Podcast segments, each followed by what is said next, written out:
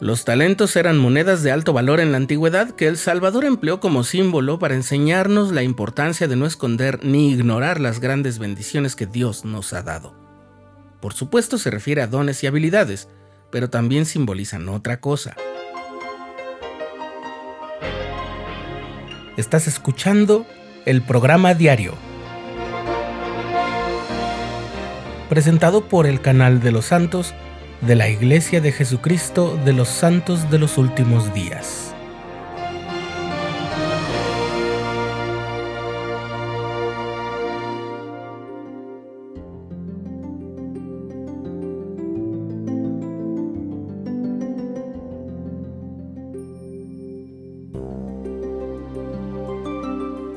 En 1831, el profeta José Smith recibió revelaciones concernientes a los obispos de la iglesia.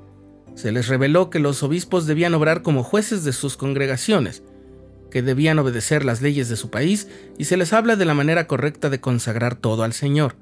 Por supuesto, muchas de esas indicaciones dirigidas a personas específicas de aquel momento se pueden aplicar a nosotros en más de una ocasión y muchas promesas si llegamos a cumplir con estos mandamientos.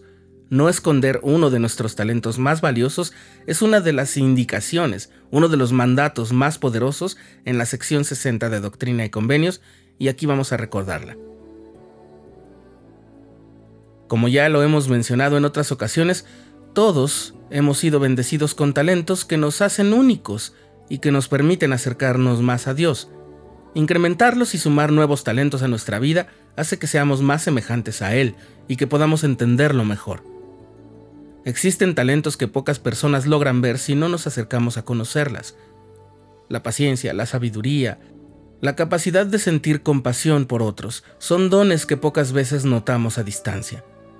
Existen también talentos que son visibles, el hermano que puede interpretar piezas hermosas en un piano o cantarlas con habilidad, el joven que es un deportista ágil y dotado y aquellos que bailan muy bien, todos talentos que podemos obtener y desarrollar con la práctica. Pero hay un talento que todos y cada uno de los miembros de la iglesia tiene, grande o pequeño.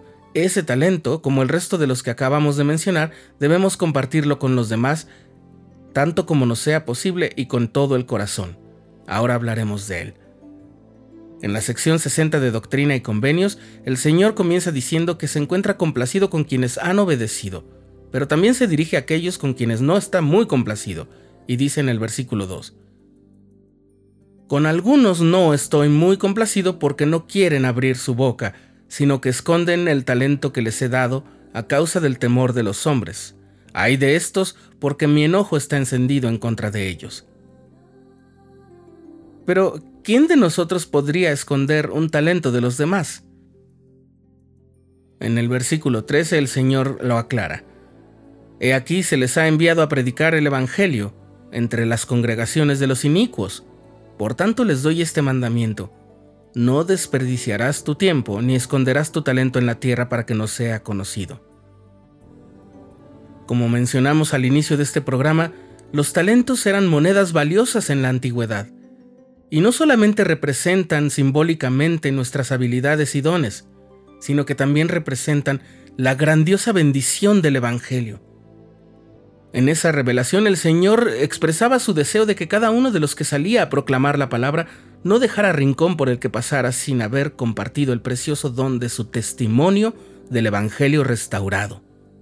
El Evangelio es un talento que tenemos y que vale mucho, que ha cambiado nuestra vida, que la mejora, la ennoblece. Además de que nos da la posibilidad de volver al lado de nuestro Padre Celestial. ¿Qué mayor talento puede haber que ese? ¿Qué mayor símbolo de algo valioso puede existir? Y sin embargo es un talento que a veces no todos compartimos por miedo al rechazo, por vergüenza o porque consideramos que la persona que tenemos enfrente no lo va a querer escuchar. Sin embargo, no existe método más poderoso que el de un testimonio compartido con fe y poder. Esconder semejante joya de los ojos y oídos de los demás es desperdiciarlo y eventualmente quizás hasta perderlo. Cada que compartimos con gusto y con fe nuestro testimonio, hacemos posible que el poder del Espíritu Santo se manifieste en nuestras vidas y en la de las personas con quienes los compartimos. y también se incrementa conforme hablamos de lo que sabemos y sentimos gozo y paz.